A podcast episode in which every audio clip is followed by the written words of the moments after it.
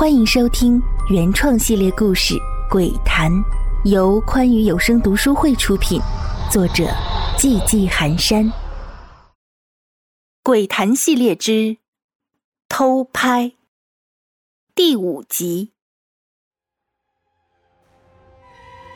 师兄，程雪急了，那几个人危在旦夕，这个臭小子还这么一副无所谓的态度。师兄，他们几个再没用，也是我带出来的，不能我带出来的人总是死，我家老头也会很难做的。谁会相信是鬼杀了他们？而且你没看到吗？这个灵不正常，他在滥杀无辜。蓝飞鹰耸耸肩，没有继续对程雪说话，而是转向正挥刀刺向尹安平的灵。他微微正色，如果真的让灵刺死人，那个老疯子绝对会狠狠地惩罚他。他掏出随身携带的镇鬼符，掐了一个手印，念道。太上延伸胎光爽灵辟邪除阴保玉阳界灵元不竭延寿长宁邪气不入真气长存，即即入九天玄女律令敕。他的声音从初始的细微不可察，逐渐变得大声，到最后竟宛如黄钟大吕般发人深省。所有人都被这声音所震撼，包括灵。一缕遥遥不知来处的金光直直地射在灵的身上，灵的全身如筛糠般颤抖，一缕缕的黑气从他的身上泛起，最终聚集到一起，形成了一个西瓜般大小的气团，上下翻滚，发出尖利诡异的嘶鸣声。又翻滚了一阵，陡然向天空飞去，霎时就不见了踪迹。而灵自黑气脱体腾空后，整个灵体也不再凝实如生人，而是隐隐有了溃散的迹象。灵的面部不时变换模样，那是一个个少女的模样。灵发出痛苦的哀嚎，见火求饶：“饶命，饶命！”程雪看着灵的痛苦模样。也觉得有些于心不忍，冲着蓝飞鹰道：“师兄，收了咒吧。说到底，这也是一群受害者。”孽障，你可知错？你本是怨灵集合，心中当只有执念存在才是，为何要袭击执念之外的无辜人等？灵扑通一声跪在地上，小鬼也不知晓，只隐约记得。小鬼尚未凝结一体时，众多姐妹聚在一起，每天只能自怨自艾，却不敢去报仇。忽有一日，一个人形的怪物找到我等，那怪物虽口吐人言，但周身妖邪之气缭绕，又不肯明言自己是何方神圣。只说可以帮助我等聚鬼为灵，报仇雪恨。我等皆是枉死，阳寿未尽，怨念未消之前，不可轮回再世为人。虽然一些姐妹心有疑惑，怕中了圈套，然而现在支撑我等存世的只有怨念。因此，虽有小虑，但最终尽皆同意。那怪物不知使了什么邪法，只觉一阵阴风过后，我等便已成了现在这副模样。那怪物也消失不见了。后来就是杀人报仇了，每死一个人，便有一个姐妹脱体投入地府转生去了。剩下我姐妹多人，也只有一个仇人还在阳世了。昨天我去报仇。不料遇到那位女菩萨在外，我怕功亏一篑，便就走了。关于那个怪物，你有什么印象？林歪着头，苦思冥想一阵，羞愧道：“道长在上，小鬼不知。小鬼只是隐约记得那怪物隐隐露出的一只眼睛，漆黑如墨。眼睛。”什么眼睛？小鬼不知，只知闭着眼睛一看就头晕目眩，不能自已。呃，程雪一顿，他也没听说过眼睛这么神奇的妖怪，于是接着问道：“你们聚合为灵，当只有执念存心，为何伤及无辜？”这是他最为好奇的问题。原本他赶来此招灵，也是因为这一点，没想到误判了形势，差点葬送了三条人命。林正要回答程雪的问题，不料旁边传来微弱的求救声：“你们的问题待会儿再聊啊！谁能先把我拉上来？我坚持不住了，马上就要掉下去了。”俩人这才想起张岩还挂在外墙沿上，于是一起动手将张岩先拖上来，然后不再理会，留他一人在地上唉声叹气。接着说。我曾在书中读过，像你这种特殊的灵是不会多管闲事的。为何今天？小鬼也不知晓。小鬼昨日报仇未成，戾气升腾。今天几位将我召唤而出之时，我心中只有一个念头：这几个人耽误我复仇，他们都得死。小鬼也不知晓为何，直到小道长掐诀念咒，将我身上黑气逐出。我这才恢复清明，知道自己差点铸成大错，幸好小道长及时援手，否则小鬼魂飞魄散是小，误了女菩萨，当真是万死莫赎。行了，别一口一个女菩萨不女菩萨的，我只是个带发修行的居士罢了，当不起菩萨的果位。是是是是，小鬼失言，小鬼失言。师兄，你看，这灵毕竟是被害在先，如果我们不分青红皂白的就把他给收了，我有点于心不忍。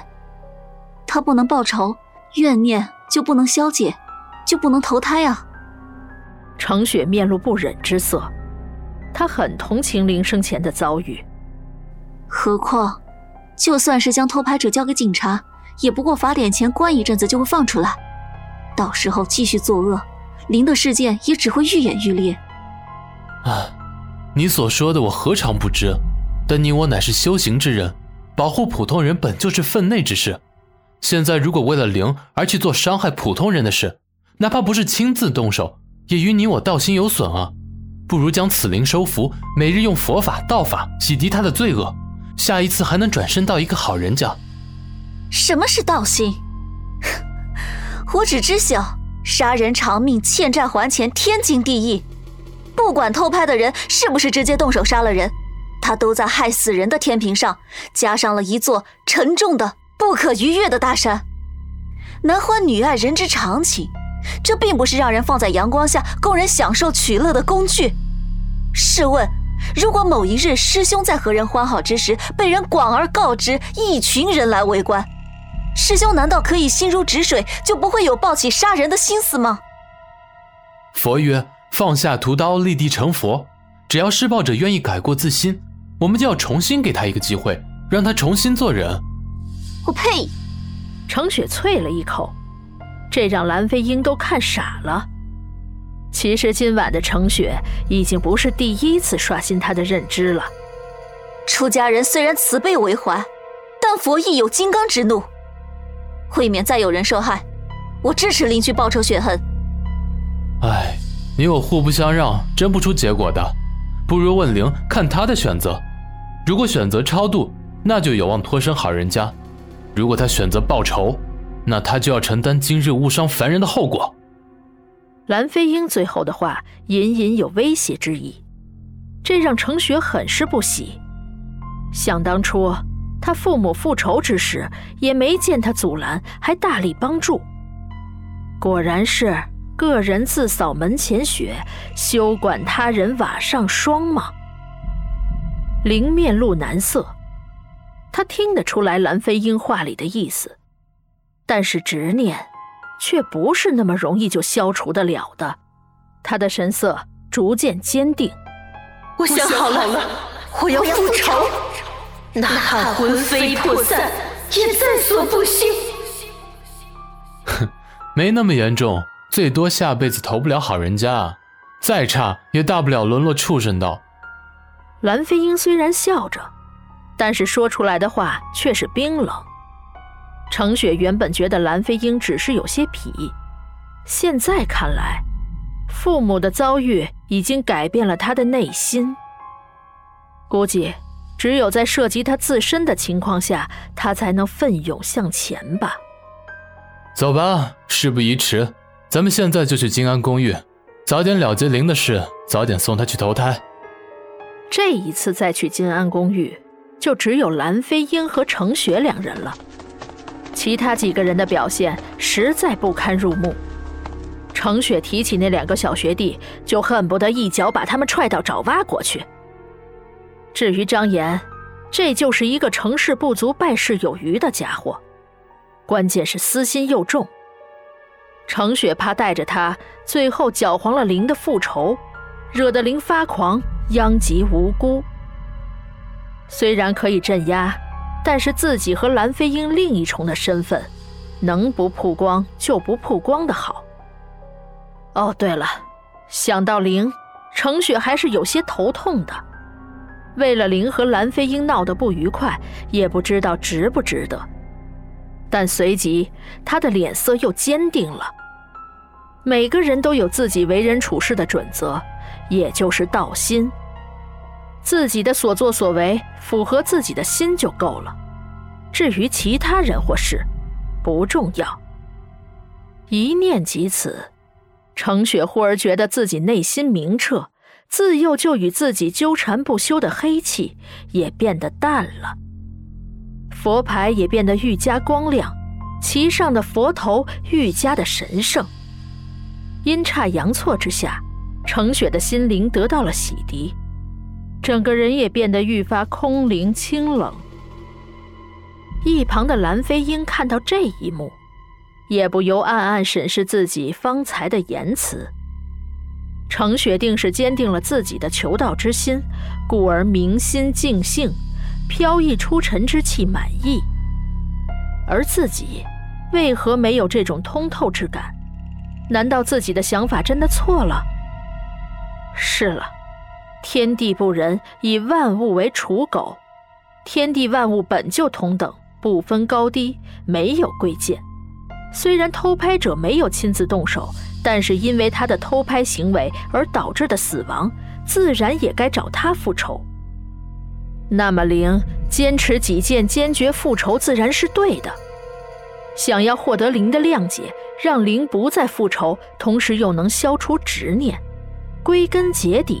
还是着落在偷拍者自己身上。想到此处，他也不由懊悔。之前乌宽哥不曾抓他做替，靠的就是鬼体本身的意志。而现在，灵作为怨念的集合体，自然要比普通的鬼怪怨念更重，更难消解。自己幻想靠一两句话就把杀生大罪接过，实在是不切实际。果然还是求道之心不坚呐，犯了嗔念和妄念。想到此处，他也觉得心上的尘埃略略被拂去，变得明净澄澈了。只是一瞬间，他又变得和之前一样，吊儿郎当，脾气十足了。由于已经是熟门熟路，这一次，两人一灵，没费吹灰之力。便找到了躲在房内的狄天灵、天姐。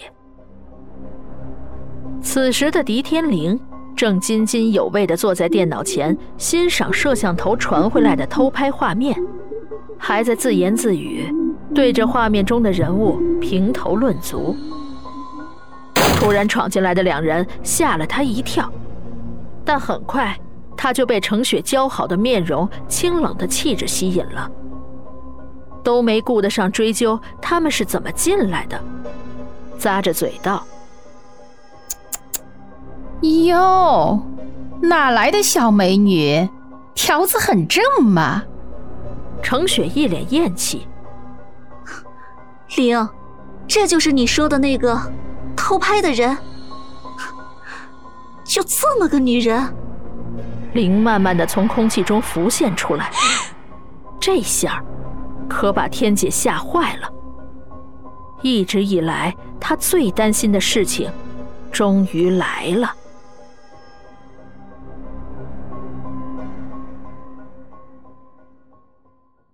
喜欢本系列故事，敬请订阅和关注，感谢您的收听。